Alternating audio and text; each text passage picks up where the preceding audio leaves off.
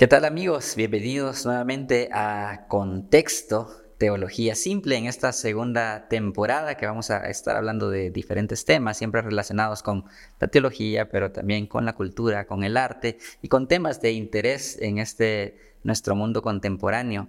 Y como siempre nos encontramos con José hablando y, y bueno, abordando nuevos temas en esta temporada. ¿Qué tal Mike? Pues aquí contentos de iniciar nueva temporada como tú dices, con temas que ojalá sean del interés para, para toda la, audiencia, que los invitamos a que nos estén siguiendo y compartiendo para que pues también nosotros nos animemos ahí de que y que la audiencia nos proponga incluso temas para seguir conversando. Sí, así es. Y, de hecho, eh, si no han visto alguno de los programas de la segunda, de la primera temporada o quieren comenzar nuevamente a ver los, los primeros programas, están ahí siempre en nuestra página de YouTube y también pueden compartirlo, pueden dejar sus comentarios y que siempre estamos leyéndolos y tomándolos en cuenta. Así que vamos a comenzar eh, ahora y cuál es el tema que tenemos ahora? Pues habíamos hablado de algo como un temor que se ha notado, es lo de la inteligencia artificial.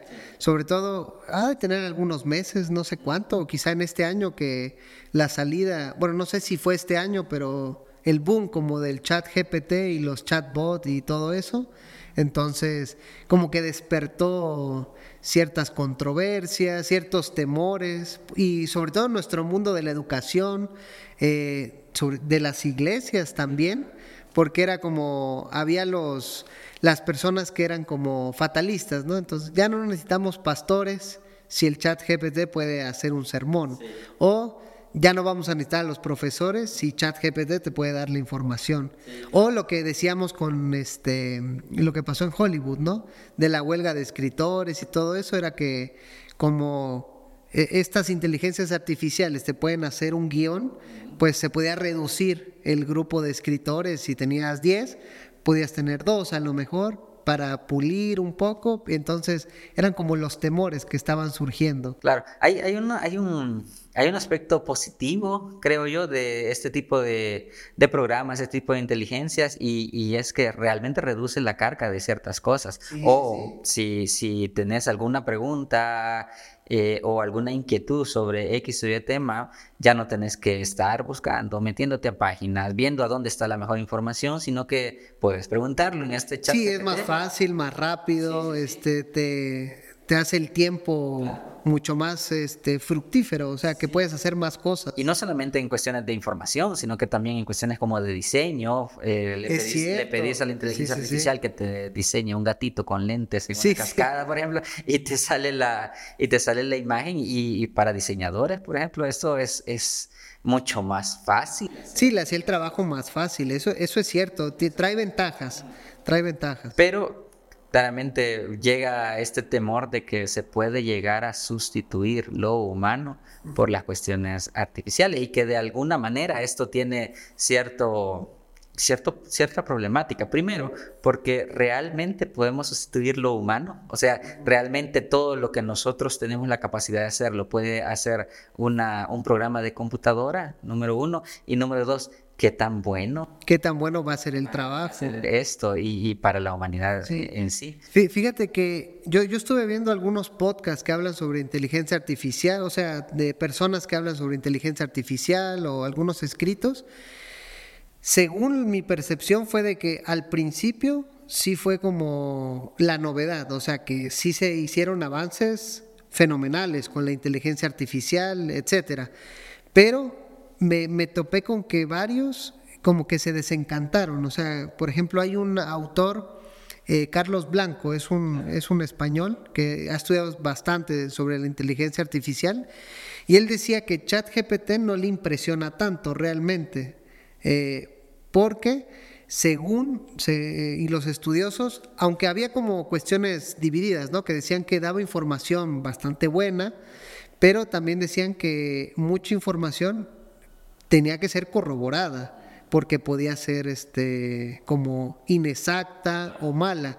Entonces también estamos ante una inteligencia que obviamente tiene que irse desarrollando, tiene que irse mejorando, pero no es de que estemos ya ante algo acabado y, totalmente libre de error, por ejemplo. Sí, una de las cosas que, creo que la gente también buscaba alarmarse era esta cuestión de que estamos llegando a un punto en que lo humano tiene que ser superado por algo que algunos le han llamado el posthumanismo, es decir, eh, que vamos a quitar las diferencias que hay entre la máquina o lo artificial y lo natural para hacer cosas y ser humanos de una forma diferente a como lo, lo tenemos ahorita. Y esto puede, algunos veían, la, la, inteligencia artificial es como el primer paso para, para dar ese, ese salto evolutivo que la humanidad necesita, digamos. Como para superarse. Para superarse, sí. Y de hecho para quitarse las, las limitaciones que tenemos como humanos, porque como humanos estamos tendientes al error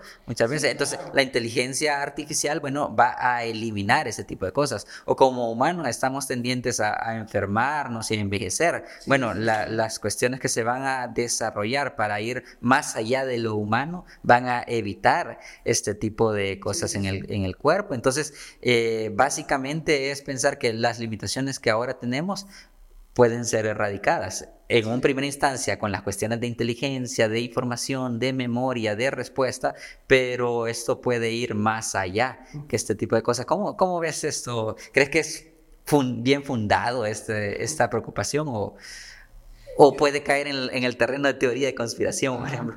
La, la verdad no sé. Yo como todavía soy, este, ¿cómo podría decir? Como cauteloso en eso y te digo, pues yo no estoy como, bueno, no estamos dentro como trabajando de lleno en, programación y todo eso, pero lo, que logro ver de afuera es de que todavía no creo que la inteligencia artificial llegue a superar totalmente al, ser humano. Yo creo que sí lo va a ayudar, obviamente, a superar algunas barreras que, son como naturales al, al ser humano, pero todavía creo que no falta yo creo que falta mucho para llegar a ese como poshumanismo que, que la gente está... Pero tú qué piensas, no sé. Pues eh, creo que en algunas, en algunas eh, factores, como, como has dicho, podemos llegar a, a, tener ciertos programas o ciertas inteligencias que puedan eh, superar en alguna forma lo que nosotros hacemos. Sin embargo, y también creo que esta, una cuestión ideológica de superar lo humano está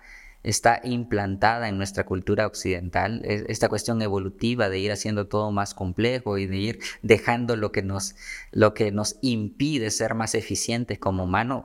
Claramente lo vemos en, nuestra sociedad occidental. Eh, sin embargo, eh, tenemos muchos escalones todavía que superar para esto.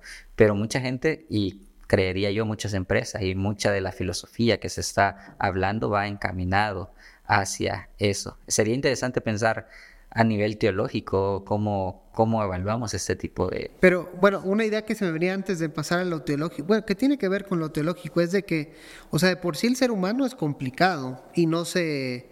Hay cosas que no se han agotado, es decir, todavía hay mucho debate si es lo mismo cerebro-conciencia, eh, cómo funciona la mente, cómo funciona el cerebro, entonces hay muchas cosas que todavía son como misterio, vamos a ponerla así, en el ser humano.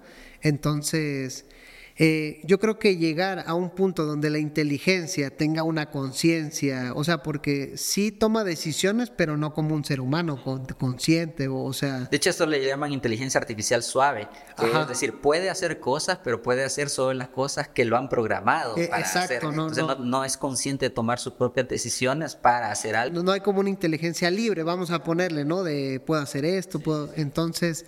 Eh, pues yo creo que falta todavía leía un ensayo de un filósofo, por ejemplo, de Slavoj Žižek, que mm, a mí me gustaba o me gustó porque él decía que a él no le preocupa la inteligencia artificial, que o, o que la inteligencia artificial pueda hacer algo como de los humanos, sino que le preocupa que los humanos empiecen a actuar como inteligencias artificiales. Entonces él decía que los humanos empiecen a hablar como la inteligencia artificial, que sean como automáticos. Entonces él decía que le preocupaba la que se pierda la ironía, los matices, el humor, porque eso no te lo da la inteligencia artificial, es decir, nosotros podemos estar hablando y tú entiendes si yo digo una ironía, o un matiz, un chiste incluso como de mal gusto, la inteligencia artificial.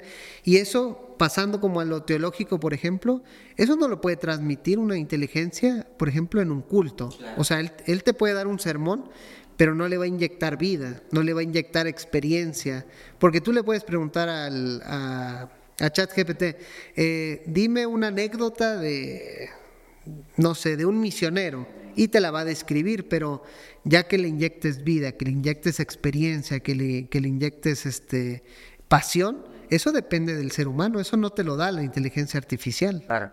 Sí, y, quizás eh, ya pasando a esto de, la cuestión teológica, una de las cosas que, que, no rescatamos es que muchas veces eh, estas eh, cosas que son humanas, como lo que has mencionado, la ironía, el, el hacer cambios de matices, etcétera, muchas veces lo vemos como limitaciones del ser humano, es decir, lo, tomamos de menos, ¿verdad? Cuando son precisamente lo que le brinda muchas veces el sentido a la vida o esta belleza que la vida puede poseer, a pesar de que pudiera expresar ciertas limitaciones. Lo que pasa es que hemos agarrado como que la belleza es lo perfecto.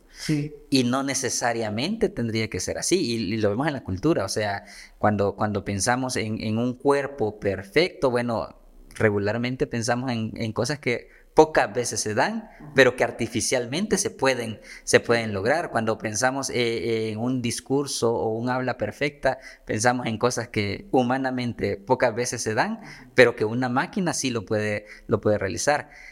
¿Por qué no vemos en estas limitaciones, en estos matices que tiene la humanidad también belleza? Claro. ¿Por qué no vemos en estas, en estas, en la imperfección, en la imperfección, exactamente, en, las barreras que podemos tener como belleza? Claro, y yo creo que esto teológicamente es importante porque al final de cuentas, por ejemplo, en esta, en el relato fundante del, del Génesis, una de las cosas importantes que dice Dios acerca de la humanidad con todas sus limitaciones, con todo y que, que tenemos nuestros matices, con todo y que tenemos nuestras eh, cosas que no podemos realizar, es que era bueno, era bueno. Y, como bondad de Dios reflejada en el humano, eh, la humanidad eh, tiene que apropiarse de esas cosas y decir estas cosas, estas imperfecciones, estas, esto que no he llegado a superar, puede ser bueno porque tiene eso divino.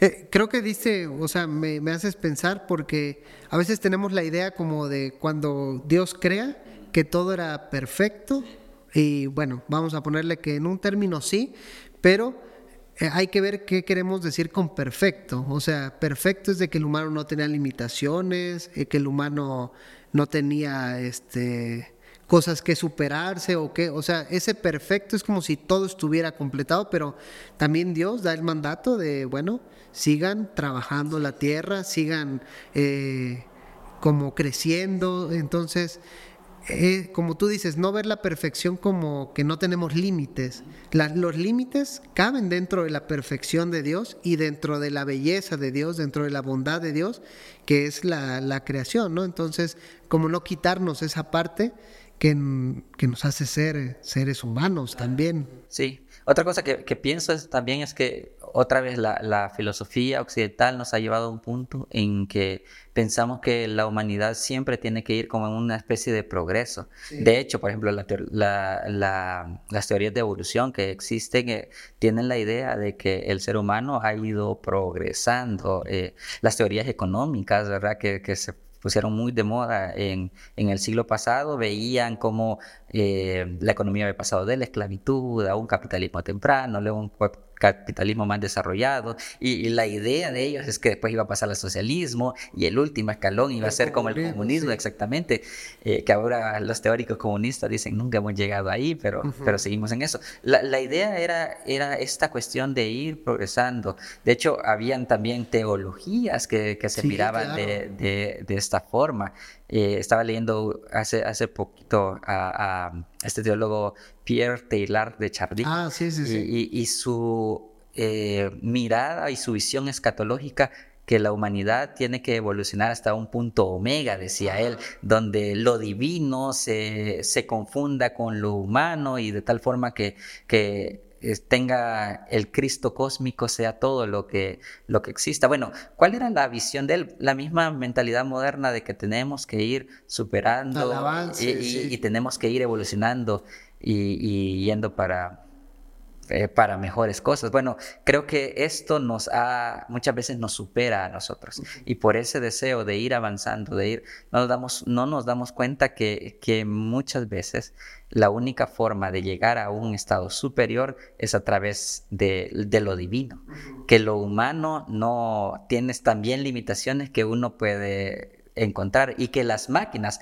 por ser creación humana, también tienen ese tipo de, limitaciones. exactamente. Y aunque nosotros nos proyectemos a algo más, eh, pero eh, tenemos que aceptar los límites que la realidad nos impone. Y quizás, y aquí quizás lo que nos, la revelación bíblica nos enseña es que la única forma de superar ciertas cosas como la muerte, la única forma de superar ciertas cosas como nuestras limitaciones pecaminosas y nuestros deseos, es precisamente que lo divino y no lo humano sea lo que nos haga, lo que nos haga ser transformados. Sí, porque bueno, lo, lo que se intenta, o lo que intenta el ser, o lo que intentamos como humanidad es precisamente superar todas esas cosas que nos han desbordado. Es decir, la medicina, eh, claro, es buena, porque también estamos intentando que no nos maten eh, ¿cómo se llama? Enfermedades que antes una gripe podía ser, o sea, sí superar, pero ya ves que, bueno, de hecho está como esto de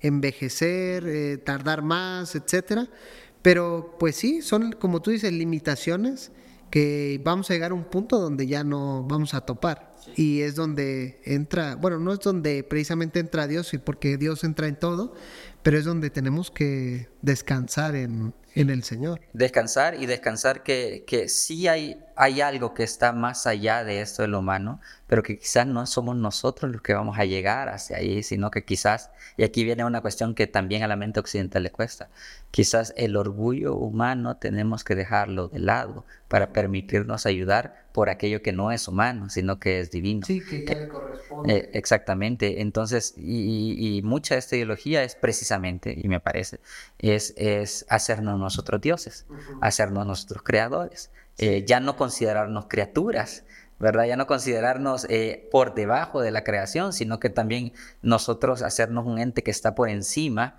y, y bueno, tener, tener dominio y sobre todas las cosas, incluso eh, sobre aquello donde quizás no deberíamos de... Donde ya no deberíamos de como de meter, tratar de meter las manos. Sí, exactamente, pero me parece que es muy propio de la, de la mente occidental esto. Con esto de, de, la inteligencia artificial nos ha dado como para volar, ¿no? Es como hasta dónde eh, podremos topar, o sea, hasta dónde podrá topar el ser humano y es donde vienen todas las teorías de que poshumanistas, etcétera, y que nos vamos a superar, que podríamos crear una inteligencia que supere la inteligencia humana, entonces todo eso, pero pues todavía estamos por pues está yo siento que está como esto lo, yo lo escuché, que la inteligencia artificial sigue como en pañales para lo que se está soñando que a donde se puede llegar.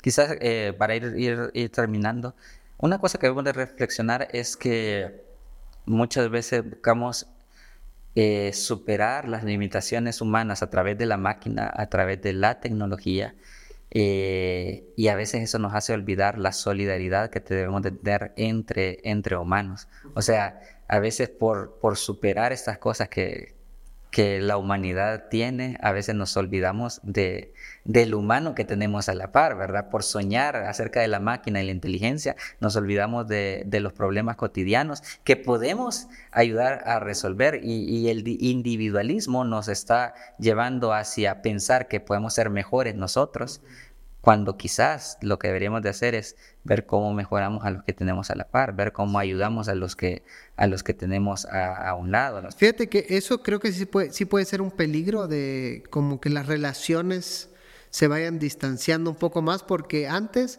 la forma, o sea, la forma de aprender a lo mejor era con con la experiencia, unos con otros. Y yo le voy a preguntar a alguien que ha vivido más, que a lo mejor ha leído más, que eh, ha tenido otro tipo de experiencias.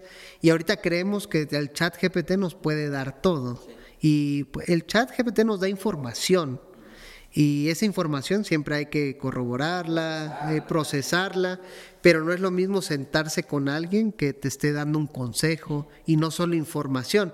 Aquí es donde yo, yo lo veo con lo de los maestros, por ejemplo, ¿no? que algunos decían, ya no necesitamos a los maestros, pero es que ya no, ya no necesitamos a los maestros que solo brindan información, eso sí van a ser totalmente descartables porque eso es lo que hace un chat GPT, por ejemplo. Pero los maestros que, no solo transmiten información, sino que interpretan, sino que dialogan, sino que te enseñan, que te, que te transmiten vida, este, vocación, porque eso no lo va a poder hacer un chat GPT. Yo recuerdo, por ejemplo, una carta que este filósofo francés Albert Camus, les, cuando ganó el premio Nobel, se la mandó a su maestro y que le dijo, que todo lo que él es se lo debe a un maestro que se preocupó por él, que lo ayudó, que le dio de comer, que fue con su mamá. Entonces, eso no lo da, ese acompañamiento no lo da el chat GPT. Entonces, son como a veces temores que, que, tenemos que localizar bien o eh, como esto de los maestros, ¿no? No es que el maestro vaya a desaparecer, van a desaparecer los maestros, que solo se han enfocado en dar información. Sí, y quizás, y quizás eh, pensar también, por ejemplo, eh, esto que pasa con la huelga de, actores. ¿Por, ¿Por, qué ellos están haciendo una huelga y por qué están eh, reclamando? Bueno, porque va hay una industria que solo se preocupa por las ganancias, que va a ser prescindible a, ciertas personas, ¿verdad? Pero esto solo tiene sentido cuando tenemos la idea de que lo que debemos de maximizar son las ganancias, de tal forma que podemos poner una máquina y no le pago, ¿verdad? a tener una persona a la que sí le tengo que estar pagando por realizar su trabajo. Pero en una sociedad, en una familia, en una iglesia, en un, en un entorno donde el dinero no, no va de por medio, donde la solidaridad y la ayuda es más importante que la eficiencia en los gastos, que las cuestiones de que darle trabajo porque dignifica a una persona es, es un valor mucho más importante que, que, tener una máquina que me puede hacer todo lo que él hace. Bueno, estos debates no, no tendrían sentido porque las personas en su moralidad dirían es mejor tener a personas y, ayudar y, y, darles trabajo y pagarles y que, y que la humanidad pueda florecer a través de esto a tener un montón de máquinas que aunque no voy a gastar en ellas, pero no tienen el mismo, el mismo significado de lo que estoy haciendo. Entonces, creo que también esto, esto nos ayuda a, a, decir, ¿dónde está mi prioridad? Pues? ¿Dónde está nuestra mentalidad? La mentalidad de la sociedad obviamente va a ir en el dinero y en el aumento de ganancias. Pero ya hablando de nosotros los cristianos, nosotros deberíamos de pensar de esa manera, deberíamos de, de, amar de esa manera, deberíamos de servirnos de esa manera. Cuando los pastores se sientan en la computadora y tienen la tentación de hacer un bosquejo. y, bueno, no solo un bosquejo, una predicación. Una predicación completa. Uno debería de preguntarse, ¿es esto lo que la computadora no sabe? Lo que las personas están pasando, no sabe los problemas de la semana, no sabe lo que, lo que alguien está sintiendo. Entonces, lo mejor es no recurrir a esto, aunque me sale más fácil, ahorro más tiempo, puede ser más eficiente, pero en amor yo voy a, buscar lo que es más ineficiente, lo que quizás me sale más caro y lo que quizás me lleve más tiempo. ¿Y dónde queda la vocación de ese pastor? O sea que la vocación es porque la predicación no es solo transmitir una información, sino yo veo la predicación también como una forma de darse a la gente, ¿no? A través de, lo que estás expresando, a través de lo que Dios te está hablando en el pasaje y después tú lo quieres transmitir para que la gente se encuentre de la misma forma con, ese Dios. Entonces, obviamente, eh, en este sentido, quizá el chat GPT vendría como a a descubrir las verdaderas vocaciones. O sea, un pastor que ya solo se va a chat GPT y dar información, bueno, quizá no tenga realmente una vocación como pastoral de estar con la gente, compartiendo, ayudando, guiando, porque ahí ya no entra el chat. el, la inteligencia artificial, ya entra el compartir vida. Quizás, quizás para, ir cerrando, una de las cosas que pensaba cuando venía esto es que el deseo humano de, de querer sustituir lo humano por lo tecnológico, por la máquina, es básicamente lo contrario a, a, la narración divina de que él dejó lo divino para hacerse, para hacerse humano. Quizás es posible, y lo dejo así como interrogante para que podamos seguir dialogando, quizás eh, esta mentalidad de querer superar y ser como Dios va en la vía contraria de lo que Dios nos muestra que Él hizo a través de lo humano. Que es caminar como humano, sentir como humano, llorar como humano, llorar como humano sufrir lo que sufrimos los humanos. morir como humano, Sí, sí, sí. En espera de, de algo que vaya más, más allá del humano, que es como la resurrección, pero que no dependa de nosotros sino que dependa del aliento divino que, puede darnos esa, esa nueva humanidad y esa transformación de la humanidad. Quizás por ahí me, quedaría en esto, pero obviamente es un punto que, tenemos que seguir explorando. Sí, tenemos que seguir reflexionando eh, según como también va evolucionando todo esto. Pero bueno, yo creo que no, no hay que caer en como ser alarmistas de el, el mundo todavía este, creo que, que da pasos, pero no tan gigantes como nosotros quizá quisiéramos. Así que esto va a tardar todavía, pero obviamente va, va a plantear cuestiones éticas interesantes, eh, humanas. Entonces, pues que Dios nos, nos esté ayudando, guiando en todo este proceso. Sí, así es. Así que, bueno, vamos a terminar este, este episodio dándoles gracias a, nuestros amigos que nos están sintonizando. Siempre les recordamos que puedan compartir, darle me gusta, dejarnos sus preguntas, dejarnos sus temas y nos veríamos en un próximo episodio de su podcast Contexto, eh, Teología Simple. Gracias, José. Gracias, Mike. Nos vemos.